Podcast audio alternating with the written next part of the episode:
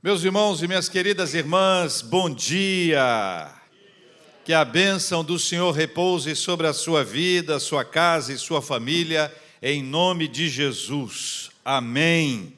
Colossenses capítulo 3. Quero convidar você a abrir a sua Bíblia, a palavra de Deus, a fazer comigo a leitura. Quero relembrar que estamos numa série que foi iniciada no versículo 1, caminhamos até o versículo 11, depois o versículo 12, em seguida o 13 e 14 e hoje versículo 15. Estamos falando de mudanças espirituais tão necessárias para a nossa vida. Ilustramos lembrando a figura de alguém que nos chama para ajudar numa mudança em casa, e quando chegamos em casa para ajudar a mudança que nos foi solicitada, a pessoa não embalou, não encaixotou, não arrumou nada e ainda está de alguma forma acorrentada aos seus móveis, como se pudesse afirmar: Eu não quero mudar, eu não quero mudar, eu não quero mudar. Fiz um curso uma vez em que o palestrante iniciou, o tema dele era mudança. E ele começou dando bom dia, aquela história toda, e depois ele pediu às pessoas, perguntou para elas: vem cá, vocês se importariam de mudar de lugar? E as pessoas, não, beleza, então vamos mudar de lugar. Todo mundo mudou, aí o pessoal mudou e tal, fez aquela algazarra toda, parou, ele falou assim, olha, maravilha, muito obrigado por terem me atendido, vocês são maravilhosos, extraordinários e tal. Posso pedir uma outra coisa a vocês? O pessoal, pode. Eu estava lá entre, pode. Aí ele disse, vocês podem mudar de lugar? Podemos. Aí mudaram de lugar, mudamos para lá, para cá, mudamos para lá, para cá. Quando parou, parou ele olhou e falou assim: maravilha, gente, obrigado, salva de palmas. Ei, posso pedir uma coisa a vocês? Ei. Vocês vão mudar de lugar? Aí a reação já não foi igual à primeira, pior do que a segunda, e a resposta foi: não. Ele olhou para a gente e disse: se vocês não querem nem mudar de lugar,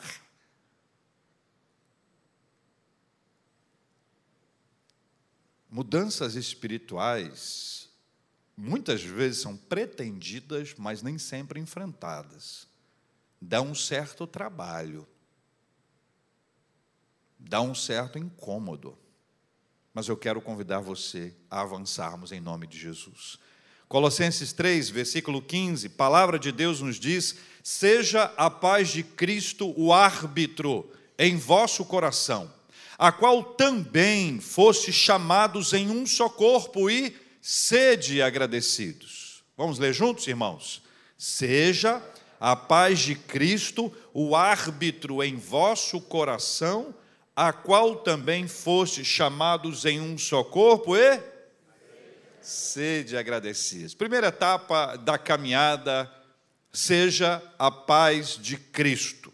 Seja a a paz de Cristo. O que a Bíblia fala sobre a paz de Cristo? Primeiro, a gente precisa lembrar um texto messiânico lá do profeta Isaías, capítulo 9, versículo 6, que aponta Jesus como o príncipe da paz. O príncipe da paz.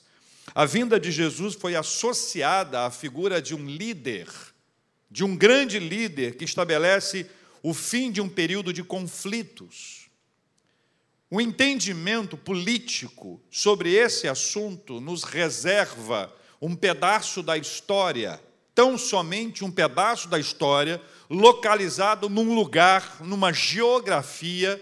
Era essa parte da expectativa, e a vinda do príncipe da paz era isso, mas também não era isso. Era isso. A figura de um governante que viria trazer paz não é isso. Não é a figura de um líder político, localizado num cantinho da história. O príncipe da paz veio prometendo e gerando paz entre Deus e os homens, paz dentro da gente e paz entre nós.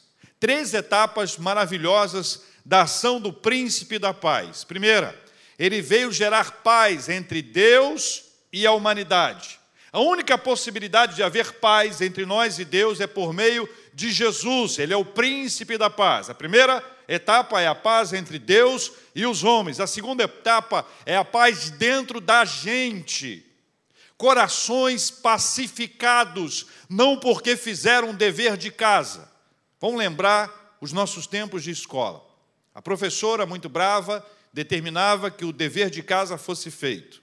Alguns colegas seus esqueciam. Espero que você não seja o, o colega seu. Esquecia. E nós, bons alunos, chegávamos lá com o dever de casa feito. Muitas vezes, quando a professora esquecia, alguns alunos, talvez um dos que aqui estão, chamados naquela época de Caxias, se a professora esquecesse, levantavam a mão e perguntavam: professora, não vai pedir o dever de casa? Os demais queriam abraçar você.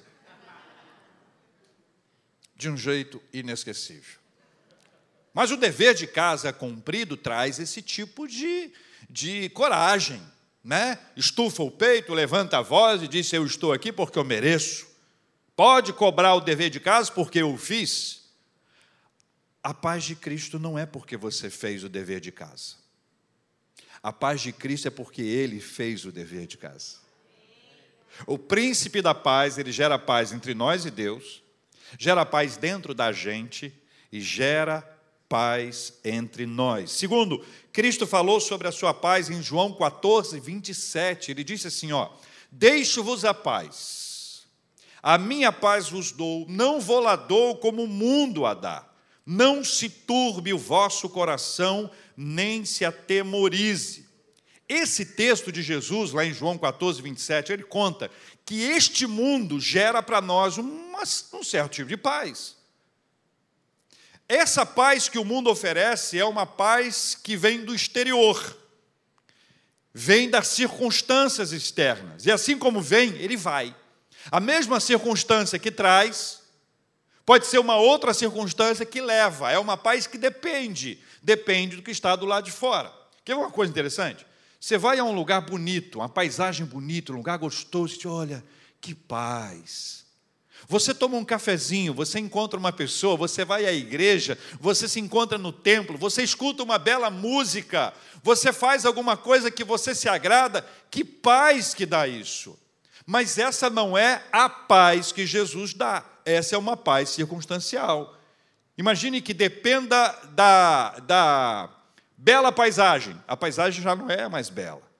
Depende, por exemplo, de um ambiente organizado e estruturado, já não tem mais esse ambiente. Depende de estar na igreja, fechar a igreja. Onde está essa paz? Essa paz depende de alguma coisa externa. Não é essa paz que Cristo traz. A paz de Cristo mergulha a nossa vida em águas pacificadoras. A paz de Cristo mergulha a gente em águas pacificadoras. O nome disso é milagre. Essa paz de Cristo alcança o nosso interior, ela, ela não fica na superfície ela vai fundo na nossa vida. Essa paz de Cristo resolve as nossas pendências espirituais e nasce num relacionamento saudável com Deus. Em síntese, ainda que você esteja longe do lugar agradável, ainda que você esteja longe de pessoas amadas que te dão paz, ainda que você esteja longe fisicamente da igreja, ainda que todas essas coisas sejam verdade, a gente não consiga estar naquele lugar que nos dá uma certa paz, a paz existirá dentro de nós, e dentro de nós nós conseguimos enxergar a vida segundo a ótica da paz de Cristo. Terceiro, Paulo foi um apóstolo divinamente abençoado, né? Antes de ser cristão, ele foi educado aos pés de Gamaliel, que seria para nós o melhor mestre do nosso tempo, era o maior mestre daquele tempo. Ele teve a oportunidade de ter um desenvolvimento intelectual, espiritual, emocional, sendo bem criado, bem formado, bem preparado para enfrentar a vida. E aí, quando ele escreve aos Filipenses, no capítulo 4, versículo 7, ele diz assim: A paz de Deus, que excede a todo entendimento, guardará o vosso coração e a vossa mente em Cristo Jesus. Sabe por quê? Porque a paz de Deus não pode e não é para ser entendida, é para ser vivida. Por isso que ele diz que a paz de Deus não tem explicação, excede a todo entendimento, porque a paz de Deus, a paz de Cristo, a paz do Senhor na nossa vida, ela não é para ser entendida, é para ser vivida, é para ser desfrutada, é para ser percebida na nossa existência. O pastor Jonas Madureira, disse a seguinte frase que eu quero compartilhar com vocês. Um jovem pastor brilhante, um estudioso, um mestre, alguém a quem Deus tem usado de forma muito preciosa nesta geração. O pastor Jonas Madureira diz que Cristo não é para ser entendido. A frase é forte, tá?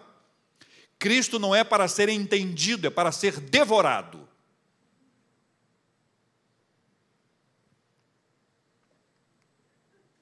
A metáfora é do pão. Jesus disse: Eu sou o pão vivo que desceu do céu. Cristo não é para ser entendido, é para ser devorado, é para ser experimentado. A paz de Deus não tem explicação, não tem lógica, ela não acompanha a nossa reflexão, ela não é racional, ela é espiritual, ela vem da parte de Deus para o coração da gente.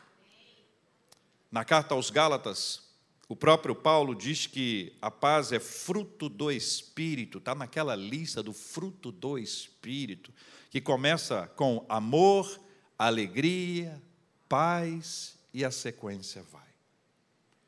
Paz de Cristo, ok, irmãos? Estamos com a base aqui para a nossa caminhada da paz de Cristo, temos a essência dessa paz, estamos prontos para a segunda parte, que seja a paz de Cristo o árbitro em vosso coração.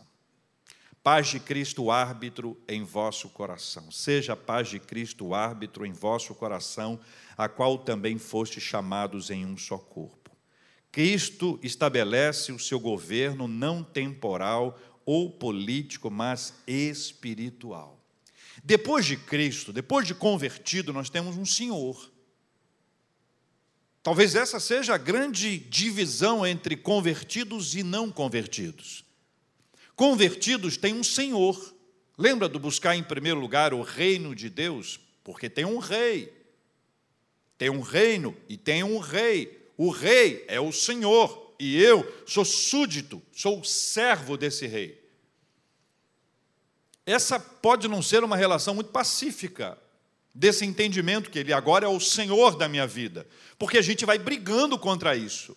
Por que a gente vai brigando? Porque a gente quer estabelecer o que para nós é importante. E nós colocamos os nossos valores como prioridade na caminhada. Eu quero isso, eu quero aquilo, eu quero aquilo outro, e nós vamos nos perdendo ao longo da caminhada, entendendo que os senhores somos nós e não ele. É como se nós soubéssemos mais do que ele. É provável que em algum momento da sua vida devocional você tenha orado, ou dado ordem, ou, ou trazendo para Deus quase que uma obrigação dele fazer aquilo que você gostaria que ele fizesse, como se o Senhor fôssemos nós e não ele. Paulo usa no texto original a palavra brabeu para árbitro, brabeu. Esse termo descreve o trabalho de um árbitro em um jogo e posteriormente veio a significar ordenar ou controlar. Então quero que você imagine a figura de um árbitro num jogo. Quem determina se é falta, se é pênalti, se é lateral, se é escanteio, se é cartão amarelo ou vermelho, é o árbitro. Ele tem a palavra final, ele determina, inclusive, o começo e o final da partida. Há alguns anos, eu saí de um médico com um diagnóstico de um linfoma.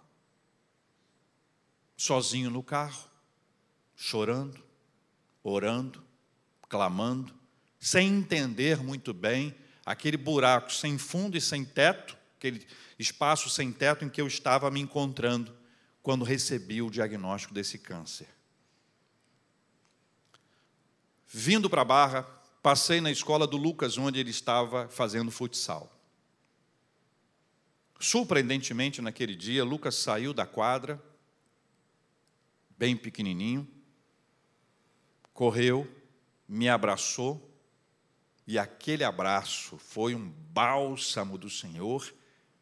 E depois de abraçá-lo, ele voltou para a quadra e eu fui para o alto da arquibancada chorar, para que ele não me visse chorando.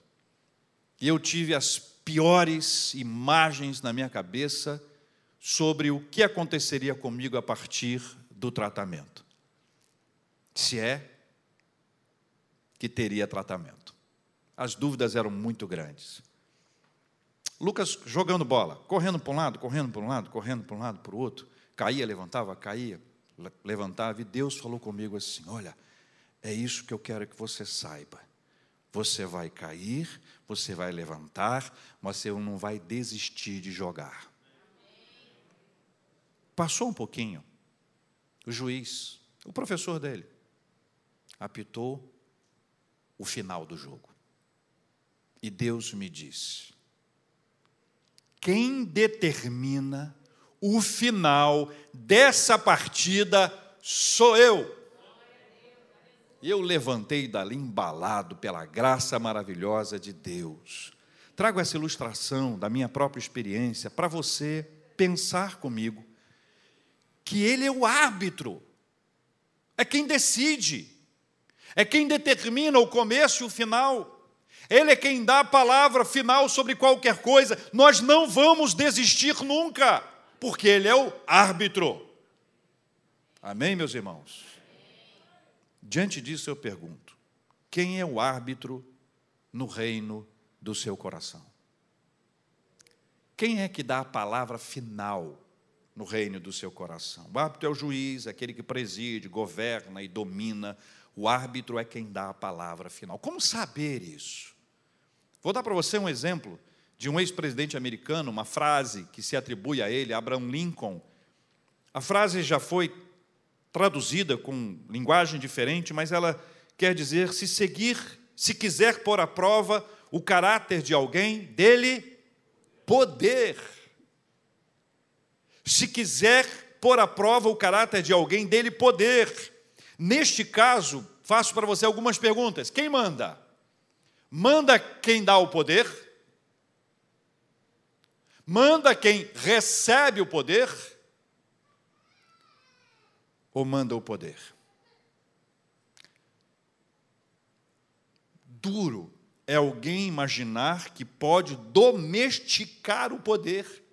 Engana-se quem acredita que possa domesticar o poder. Cuidado com isso.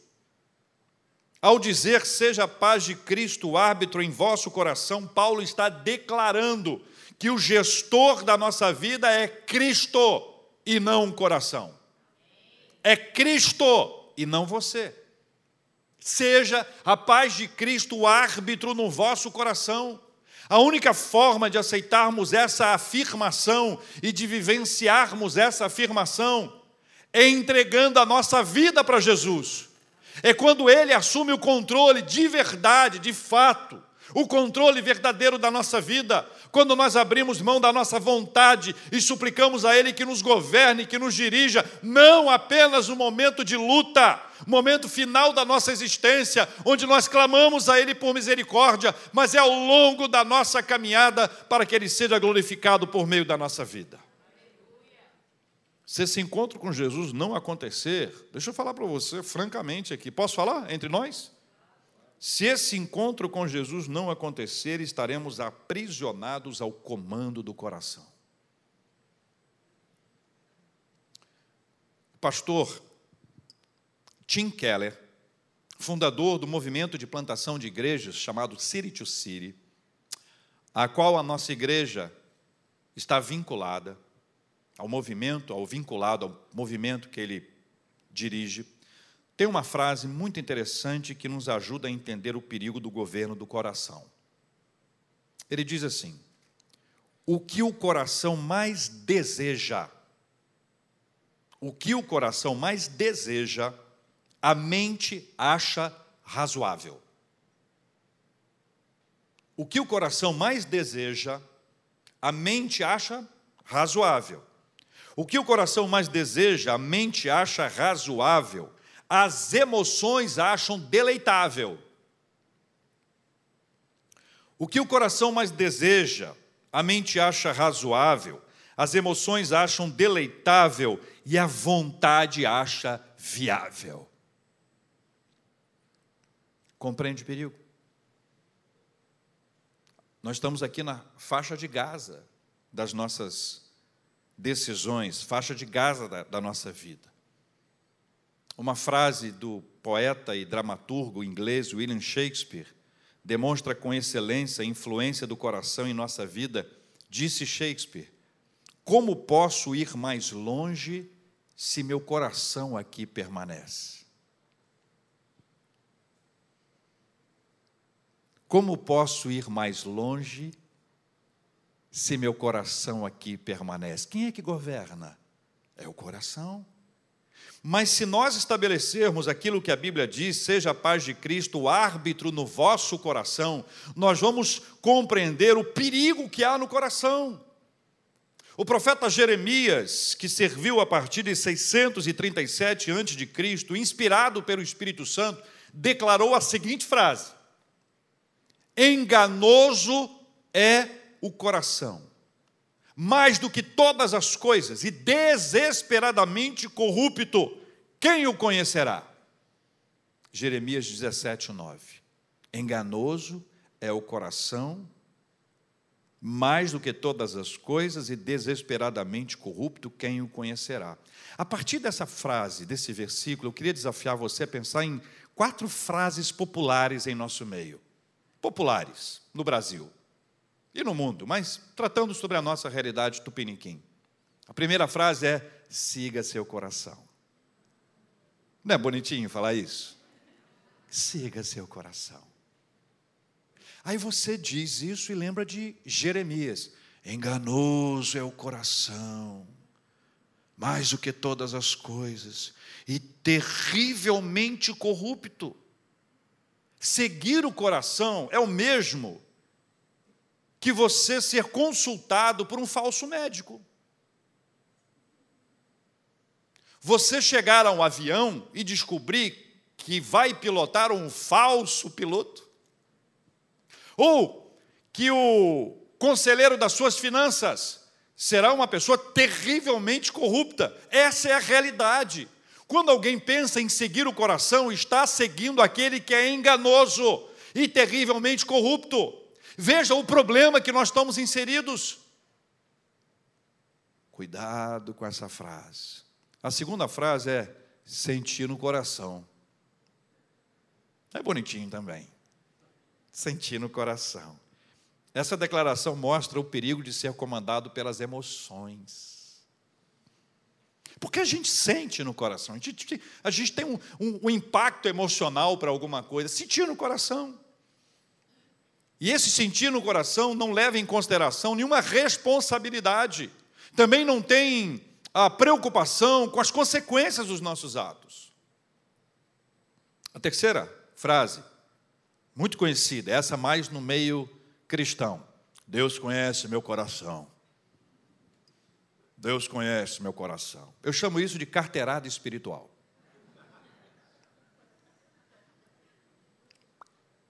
Sabe quem estou falando? Deus conhece meu coração. E, e a resposta é sim. É verdade. Deus conhece seu coração. E ele é enganoso e terrivelmente corrupto. Quarta frase. Deus falou meu coração e eu fiz. Deus falou? Foi Deus? Como saber se foi Deus? Como saber se a voz que eu ouvi foi divina, ou foi humana ou diabólica?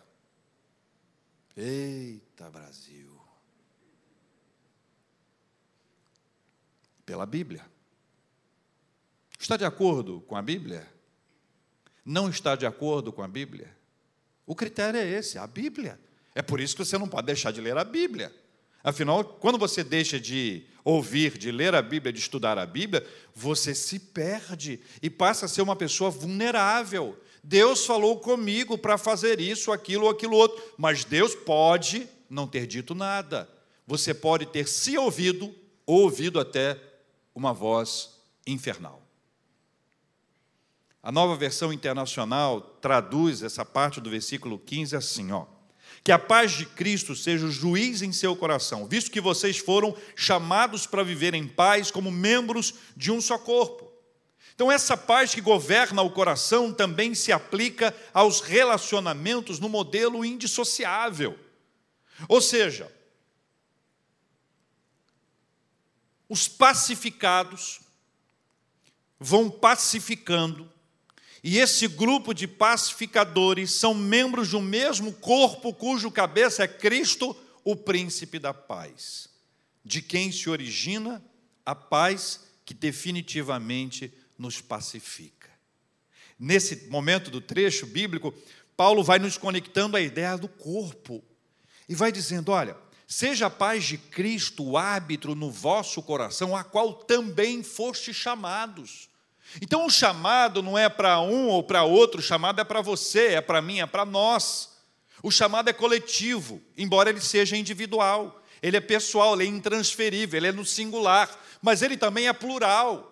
À medida que nós somos impactados por essa paz, à medida que a nossa vida é governada por Ele, à medida que o Senhor Jesus Cristo é o árbitro no coração da gente, nós vamos vivendo essa paz, e essa paz faz de nós pacificadores. E à medida que nós vamos pacificando como pacificadores, nós vamos vendo o reino de Deus ser estabelecido, porque nós somos parte do corpo de Cristo cujo cabeça é Ele, nós somos a igreja de Jesus, nós somos os pacificadores. Amém, meus irmãos? A última parte. Seja a paz de Cristo o árbitro em vosso coração, a qual também foste chamados em um só corpo, e sede agradecidos. Está no contexto. Sede agradecidos. Sede agradecidos a Deus e ao próximo. A gratidão é resultado de um movimento de pacificação espiritual. A gratidão é resultado de um movimento dentro da gente, dentro da gente, de um movimento de pacificação espiritual. Antes de sermos pacificados, nada está bom. Nada está bom. Murmuração, conhece isso ou não? Já foi apresentado? Andou com alguém? Conviveu?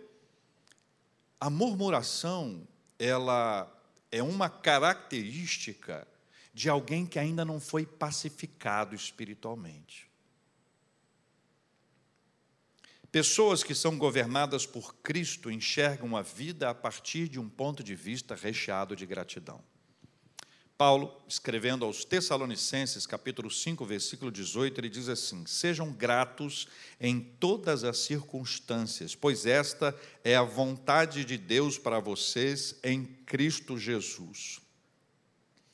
A única chance de nós sermos gratos em todas as circunstâncias, a única possibilidade disso acontecer, é quando nós somos pacificados. Seja a paz de Cristo o hábito em vosso coração. A única possibilidade de sermos gratos, agradecidos, de vivermos com ações de graças, é porque Ele nos pacificou. E agora, para nós, as coisas ficam boas, ainda que não estejam muito boas. O nosso olhar é diferenciado. Billy Graham, um pastor batista mundialmente conhecido, um pregador das multidões extraordinário, um homem que viveu a sua vida na presença de Deus, que ilustra muito essa importância, a força da caminhada com Deus. Numa ocasião ele afirmou: de um lado a outro da Bíblia, somos ordenados a sermos gratos. A gratidão é o fluxo natural de um coração que está sintonizado com Deus. A gratidão, parte final, a gratidão é o fluxo natural de um coração que está sintonizado com Deus. Seja a paz de Cristo o hábito no vosso coração, sintonizou. Estamos na mesma frequência.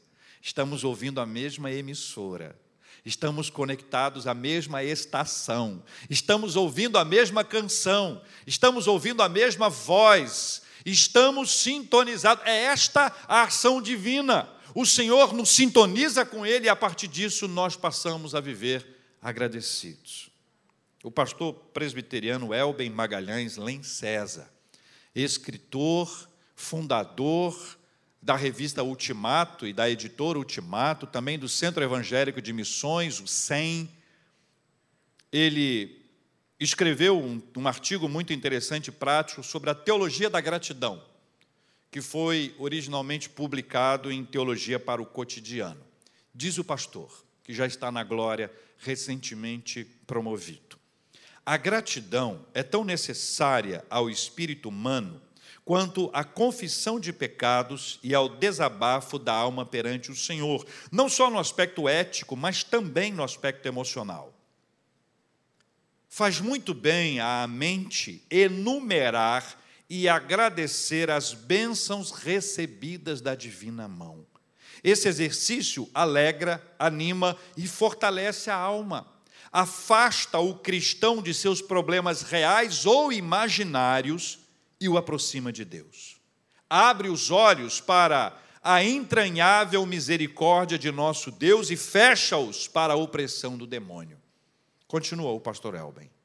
A gratidão profunda e contínua cura o pessimismo, cura o derrotismo e cura a fatalidade cega. O cristão que cultiva o hábito de agradecer a Deus pelo que ele é, e pelo que ele faz, dificilmente terá crises de desânimo. Não abrigará no coração a presença incômoda e doentia do queixume e da amargura. Será uma pessoa mais saudável, mais disposta, mais dinâmica e mais aceita por Deus.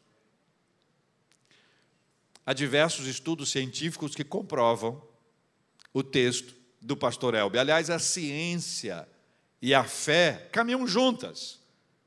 Em diversas ocasiões, nós vamos ver a ciência tentando entender e explicar os feitos divinos. E a ciência muitas vezes conta aquilo que Deus já nos contou. Recentemente, um grande corpo de pesquisas psicológicas, comportamentais e sociais identificou o impacto e o poder da gratidão com descobertas que têm profundas implicações para a criação até de um ambiente de trabalho, no nosso trabalho, na nossa comunidade ou na nossa casa, que envolve a gratidão. O resultado deles foi assim: a gratidão aumenta o bem-estar emocional.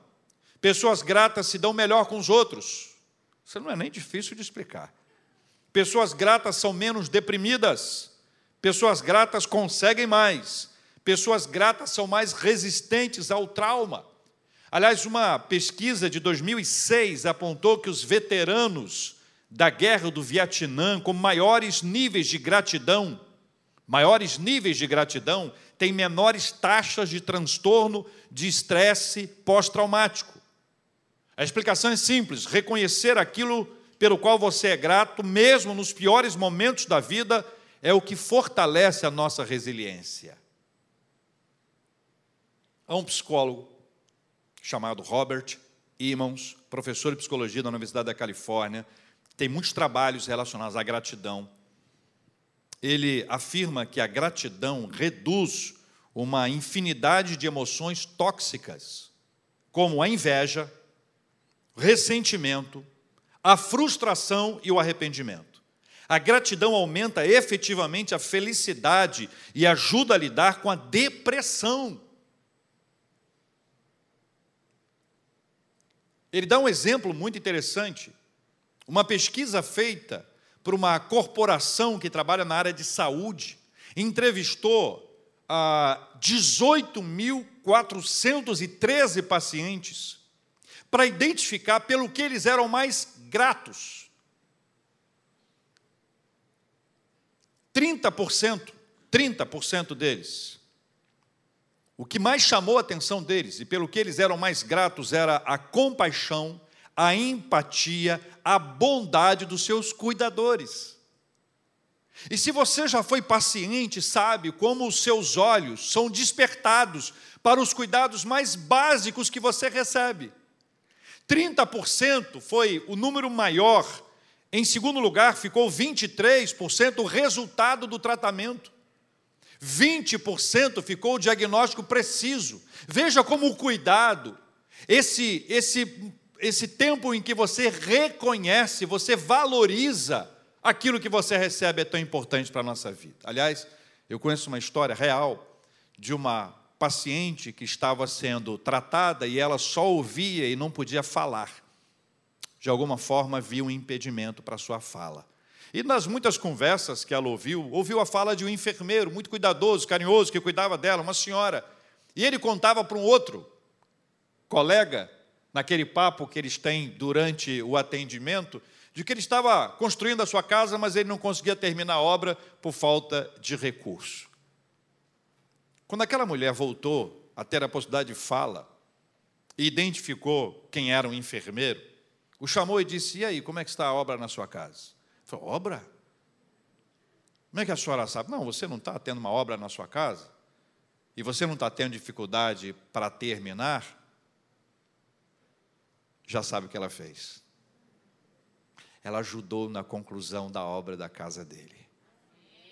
O empresário e escritor Eric Mosley, também especialista na área de gratidão, interessante encontrar pessoas especialistas em gratidão e, e querem trazer esse ensinamento que o louvo a Deus pela vida deles foi questionado como qual é o, o nível de gratidão que é o ideal. Ele disse mais. Mais.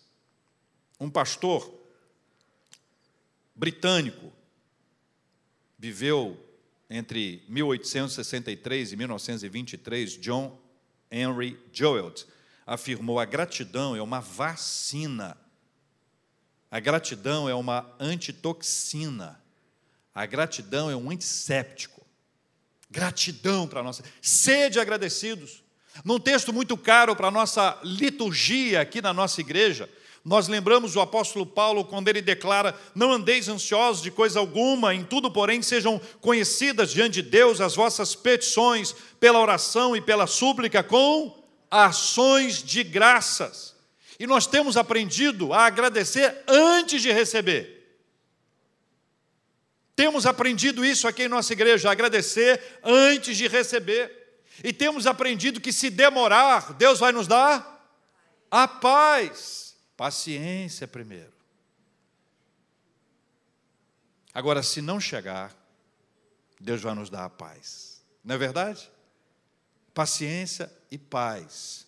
Assim, agradecemos no tempo das petições e orações e súplicas.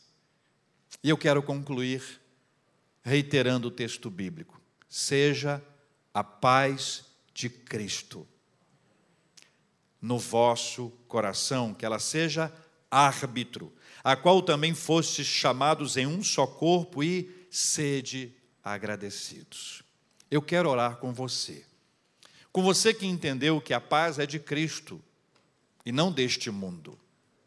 Que a paz é do Senhor e não ligada a uma música bonita, a um lugar agradável, nem mesmo ao templo que a paz ela não depende de algo exterior, mas ela é gerada internamente dentro da gente por uma obra extraordinária do Espírito Santo de Deus. Lembra que eu disse a expressão do pastor Jonas? Cristo é para ser devorado e não explicado.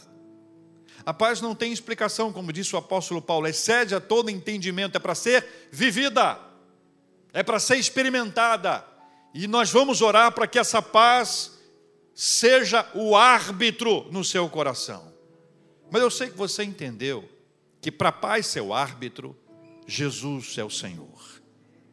Enquanto Jesus for o Senhor da nossa vida, a paz será o árbitro no nosso coração. Agora, não se deixe enganar. Nós não estamos falando de ser membro, não estão falando de ir à igreja, de acompanhar um culto, uma mensagem, o pregador. Nós não estamos falando de cantar canções, nós estamos falando de Jesus ser o Senhor da sua vida.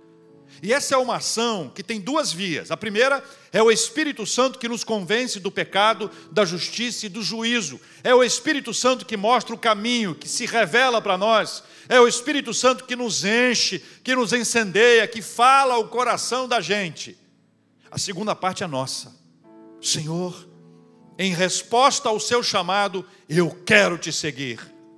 Em resposta à palavra do Senhor, eu quero caminhar contigo. Em resposta ao seu chamado, eu quero que o Senhor seja o árbitro do meu coração. Não mais eu, não mais este mundo, não mais a cultura desse tempo, mas o árbitro do meu coração é o Senhor Jesus Cristo. Seja a paz de Cristo o árbitro no vosso coração, a qual fosse chamados em um só corpo, uma família, uma comunidade pacificados, pacificadores, seguindo o príncipe da paz. Pacificados, pacificadores, seguindo o príncipe da paz. E sede agradecidos.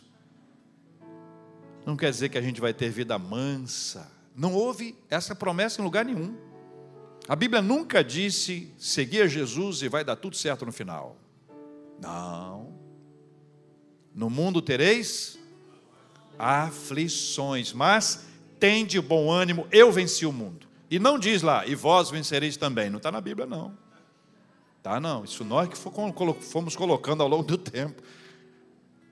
Mas diz que ele venceu, porque ele venceu, nós venceremos por ele. Ele venceu e nós vamos atrás dele, como discípulos de Jesus, vencendo todos os dias as barreiras e os problemas que estarão diante de nós. Quero convidar você para nós orarmos juntos, por estes motivos aqui apresentados. Também vamos apresentar diante dele as nossas súplicas e a nossa gratidão. Enquanto cantamos, deixe seu lugar e venha aqui à frente.